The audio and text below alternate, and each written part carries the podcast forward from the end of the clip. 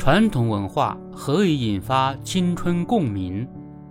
开门见书，现场挥毫打招呼破冰，用时间跨度两千年的书法故事串讲中国大历史，从古代著名碑帖中集字制成名家点赞章，将现场多人临写的《兰亭集序》。采用技术活化拼合成独特的和谐版。近日，央视总裁传统文化精品节目上新，将聚光灯对准了有着三千多年历史的中国书法。中国书法大会甫一开播，诸多令人惊艳的巧心细节就溅起不小的水花。过去几年，从诗词典籍再到非遗曲艺等等。以传统文化为核心内容的综艺节目持续俘获几乎各个年龄段的关注和喜爱，尤其是年轻人，他们毫不吝啬肯定与赞美，为这些节目打出超高评分，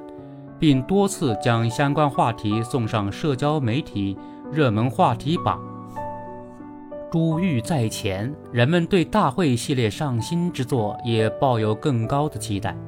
期待能在这一趟书法艺术之旅中，领略博大精深的中国书法艺术和源远流长的汉字发展史，获得全新的体验和美的感受。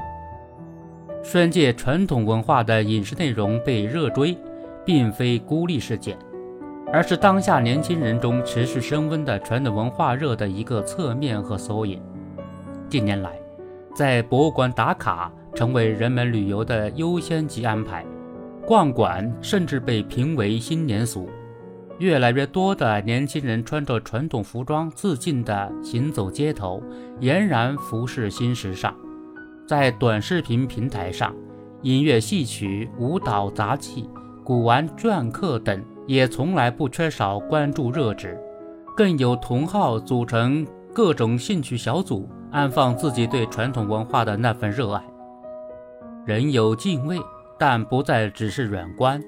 人存鉴赏门槛，但不再束之高阁。说来美妙，传统文化就这样融入更多年轻人的日常。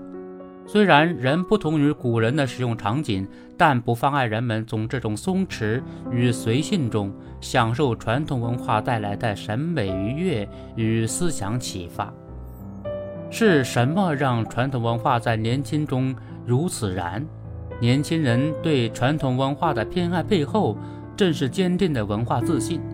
新一代年轻群体出生并成长于中国经济快速腾飞的时代，中国体量与声量的显著提升，增强了他们的向心力和认同感，也激发了他们对传统文化的自信、开放和包容。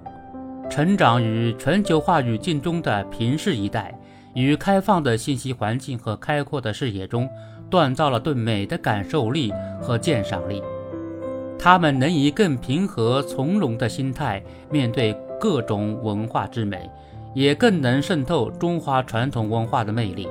他们对国潮、国风的追逐，是要展现自我的审美品味和生活态度，更是彰显自我的身份认同和文化认同。也因此说。国潮热是经济现象，更是文化现象。年轻人身体中的传统文化基因被唤醒，还因为他们走进并接触的传统文化是活的，换句话说，是经过各种现代化演绎和创新转化与创造的。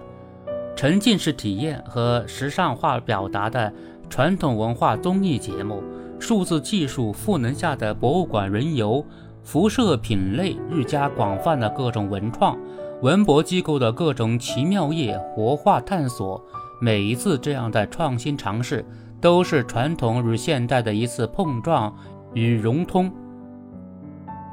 审美元素是传统的，而演绎视角和趣味是现代的；精神内核和价值是传统的，其呼应的情绪与主题是当下的。历史融入当下。传统与现代共振，年轻人张开双臂拥抱传统文化，后者亦在这种创新创造中获得更强大的生机与活力。更令人欣喜的是，年轻人不仅是传统文化的忠实粉丝，受到传统文化滋养的他们，亦是创新表达并传播传统文化的主力军。他们日益走进舞台中央，用他们的创新思维挖掘传统文化的魅力，以他们的审美趣味和数字素养对传统文化进行现代演绎，为文化传承注入强劲活力。乐见这股文化传承中的力量不断壮大，乐见更多古润现新生，期待青春共鸣激荡起更多的文化回响。